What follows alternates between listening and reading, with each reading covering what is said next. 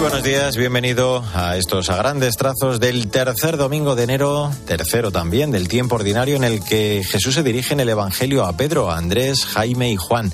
Su oficio de pescadores le inspira para decirles que serán pescadores de hombres, porque ellos esparcirán con fe la palabra y comprometerán con ella a todos los que la escuchen. Vamos a hacer como es habitual en este arranque un primer apunte a esta palabra del Señor con Jesús Ruiz Cristán. Buenos días. Buenos días. A Juan se le ha cumplido el tiempo y es arrestado. Cristo proclama la buena nueva elige apóstoles. Pues eh, venid conmigo, dice el Señor. Esta es la invitación que hay que atender, entablar con Él una relación personal de amistad, una nueva forma de ser, pero también de vivir. Pues así es como comenzamos en este cuarto domingo de enero de 2023 en COPE a grandes trazos.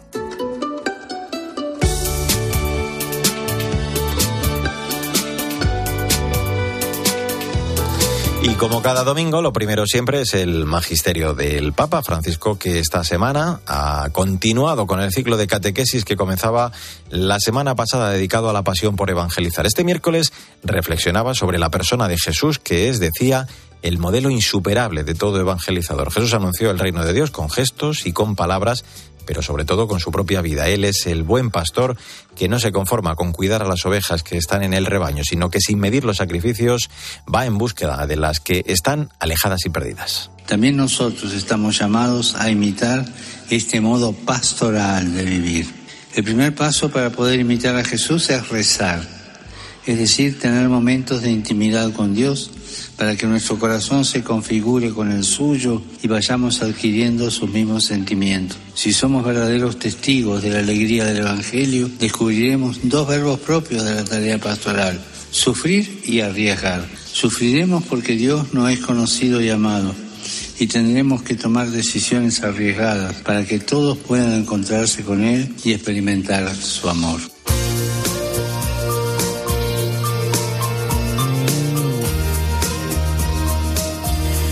Es momento para el testimonio de fe de la gente buena que nos inspira. Esta semana conocemos la historia conjunta de fe de Carlota Valenzuela y de su abuela a través de una peregrinación especial a Tierra Santa desde su tierra natal, desde Galicia.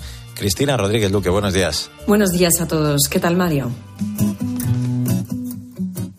La historia de hoy es la de una peregrinación, la de Carlota Valenzuela a Jerusalén. Carlota recorrió 6.000 kilómetros desde Finisterre hasta Jerusalén y llegó a la ciudad santa. Una vez allí se vio obligada a cambiar de planes por la salud de su abuela. Por lo que adelanté eh, varias semanas mi entrada en, Jerusalén y, y, eso me hizo que cuando entré sentía que era como si fuese a un examen para el que no has estudiado, iba completamente sintiéndome cero preparada y supongo que esa es la forma de afrontar estas cosas, sabiendo que uno nunca se puede preparar y que no hay forma de prepararse y que esto no va de uno mismo. aprendí que uno nunca está preparado. Apenas estuvo tres horas en Jerusalén. Iba a hacer un retiro de una semana y profundizar en la pasión, pero su estancia se acortó. Después entendió la experiencia. Cuando llegué a Jerusalén fue muy llamativo para mí porque no sentí nada. Llegué al Santo Sepulcro, besé esa piedra y no, no sentí nada. Y pensé, jolín, después de todo el esfuerzo que he hecho para llegar aquí, ¿cómo, cómo que he llegado aquí no siento nada? Entonces tomé el vuelo, llegué a casa, llegué el domingo por la noche y pues llegar del aeropuerto corriendo a ver a mi abuela, a tomarla de la mano y en el momento en el que me reuní con ella sentí que ya sí había llegado, que ese era mi Jerusalén. Carlota cuenta que pudo estar al lado de su abuela los últimos días y ahora ha vuelto a la ciudad santa, segura de que su abuela desde el cielo va con ella para visitar los lugares por los que caminó Jesús. Buen domingo y hasta la semana que viene.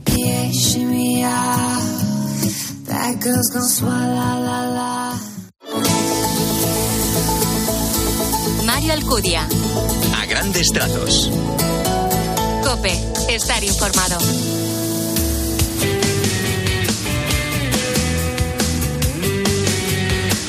En a grandes trazos, en este 22 de enero, la actualidad de la Iglesia en España. El arzobispo de Valladolid, Monseñor Luis Argüello, ha explicado esta semana en Herrera en Cope el documento El Dios Fiel mantiene su alianza, que se aprobó en la Asamblea Plenaria de la Conferencia Episcopal Española el pasado mes de noviembre. Un instrumento de trabajo pastoral sobre la persona, la familia y la sociedad que se ofrece a la Iglesia y a la sociedad española desde la fe en Dios y desde la perspectiva del bien común. Sandra Madrid, buenos días. Buenos días, Mario. El texto que se presentado tiene como propuesta compartir sus reflexiones con los miembros de la Iglesia y con la sociedad. Partiendo de la mirada sobre la actual situación cultural, social y política, su intención es estimular la reflexión y el diálogo sobre asuntos de especial importancia para la vida eclesial y social.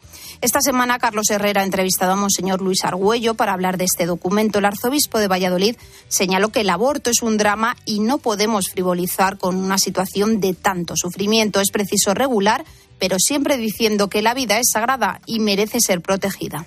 Es tan difícil ponernos de acuerdo en esto y que ante una mujer embarazada que piensa que incluso el aborto puede ser la solución a sus problemas, ¿no sería mejor preguntarle qué necesitas? Porque lo mismo hay cuestiones sociales porque lo mismo cuando se habla estos días de chantaje emocional, lo que hay a veces son chantajes laborales. Hay reglas del juego de nuestra economía que presionan en favor del aborto.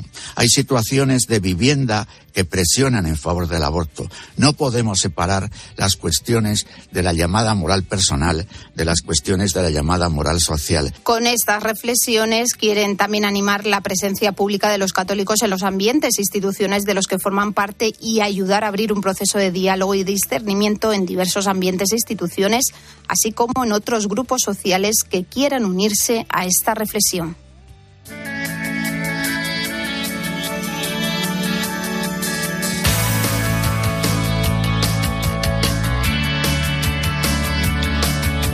Es momento para echar un vistazo a las redes sociales, lo más destacado del continente digital, con protagonismo estos días para la Semana de Oración por la Unidad de los Cristianos, que estamos celebrando desde el miércoles, la palabra de Dios en el domingo instituido por el Papa y de Most Holy Eucharist, la música de Jacob Ruth. Paloma Corbi, buenos días. Buenos días, Mario. Esta semana la hemos dedicado a rezar por la unidad de los cristianos con el lema Haz el bien, busca la justicia. Y el Santo Padre ha compartido este mensaje en su cuenta de Twitter. Demos gracias al Señor que con fidelidad y paciencia guía a su pueblo hacia la plena comunión.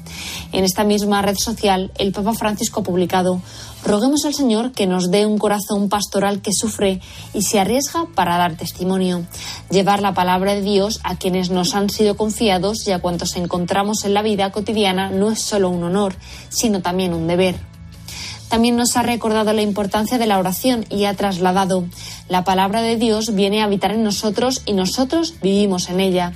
Nos inspira buenos propósitos, sostiene la acción, nos da fuerza.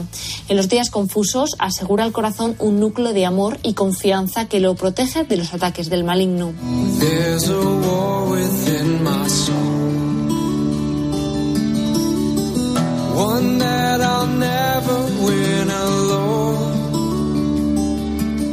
Compartimos la canción del músico católico Jacob Ruth, The Most Holy Eucharist, un tema en el que se reflexiona sobre la fe y la naturaleza de la Eucaristía. Feliz domingo y hasta la semana que viene.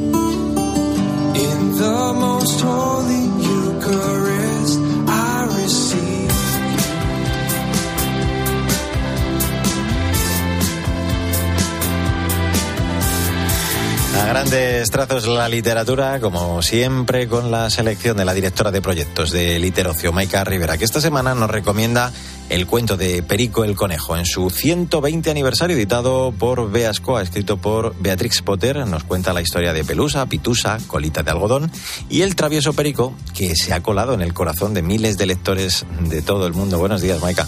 Buenos días, Mario. Pues sí, Perico el Conejo cumple 120 años. Es el protagonista entrañable del libro más famoso de Beatrix Potter, un clásico universal que Beascoa celebra con esta edición conmemorativa. Llevado al cine en dos ocasiones desde 2018, Perico es un animalito travieso que desobedece a su mamá para colarse por debajo de la verja a la huerta del tío Gregorio, donde coge un empacho por zamparse todo lo que pilla a su paso y al final castigado sin postre.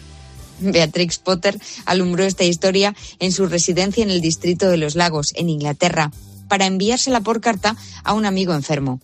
Hay que destacar la legendaria autopublicación que realizó en 1901 de Elia, una tirada particular de 250 ejemplares que vieron la luz justo a tiempo para poder regalarse como espléndido presente de Navidad.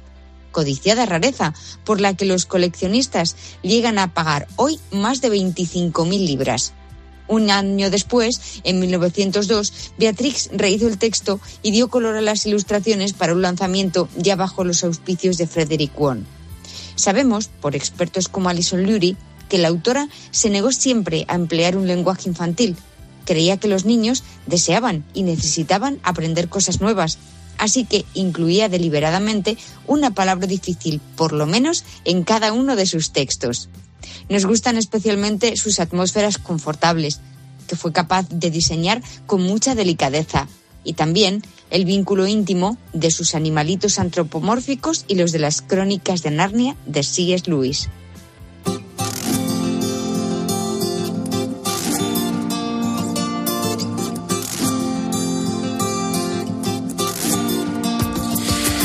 22 de enero, tiempo para la actualidad de la Iglesia en el mundo. Este penúltimo domingo de mes vamos a hablar de los resultados del informe Lista Mundial de Persecución contra los Cristianos 2023. Esteban Pítaro, buenos días. Muy buenos días, Mario. Semana a semana repasamos las noticias de la Iglesia en el mundo y nos vamos encontrando con una iglesia perseguida, algo que se confirma con el reporte de la Lista Mundial de la Persecución, un informe elaborado por la organización Puertas Abiertas que da cuenta que al menos 360 millones de cristianos este 2023 viven en contextos de persecución. Esto quiere decir que uno de cada siete cristianos sufre un grado de persecución alta, muy alta e incluso extrema, Mario.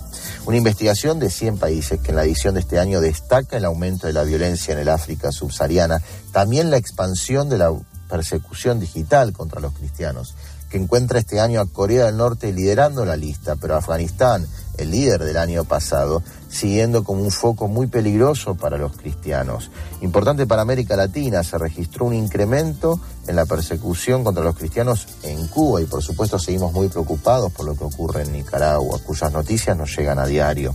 También en la zona del Golfo, en Medio Oriente, aunque se identifica una mayor promoción a la tolerancia religiosa, persisten grupos radicales que reprimen y persiguen a los cristianos en la zona. ¿Qué hacer ante esto? Ante todo, primero la información, Mario. Debemos saber y estar informados sobre cómo viven nuestros hermanos en la fe en las zonas de persecución. Por supuesto, con la oración y también cuando podemos con el apoyo económico a quienes los sostienen. 360 millones de cristianos nos necesitan, Mario.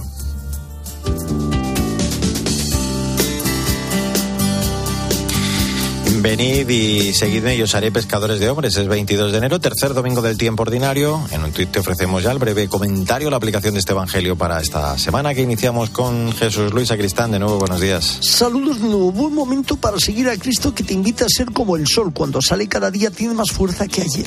Pues eh, seguir al Señor, como dice Jesús Luis, dejar las redes, que significa desprenderse de lo superfluo, acrecentar la alegría, porque son muchas las tristezas miopes de nuestra existencia cuando no se tiene fe.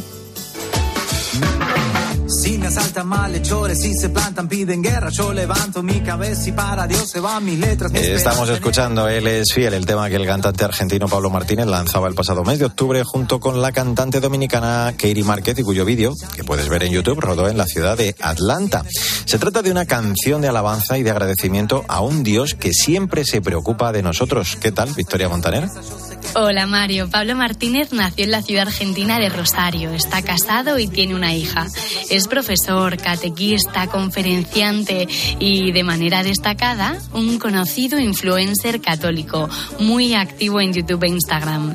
Además, como cantante ha editado nueve álbumes y más de 25 sencillos. Como él reconoce, es un evangelizador que utiliza los lenguajes de la música, la palabra escrita, la docencia y las redes sociales para poder dialogar, porque con la música no trata de imponer, sino de proponer, y siente que con su mensaje puede sanar, reconciliar o provocar cambios de vida, ya que da a conocer a un Dios que, como dice la canción, es nuestra salvación, refugio y protección, por lo que ya no tenemos motivos para temer. Él nos escucha siempre porque es fiel. Ya lo creo. Venga, vamos con la frase del día. De San Francisco de Asís.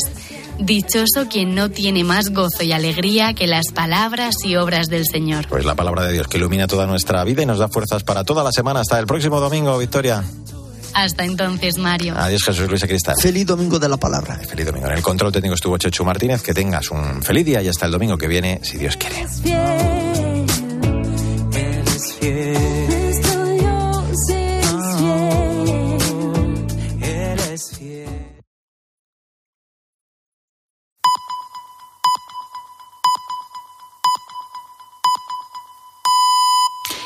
Son las 10 de la mañana.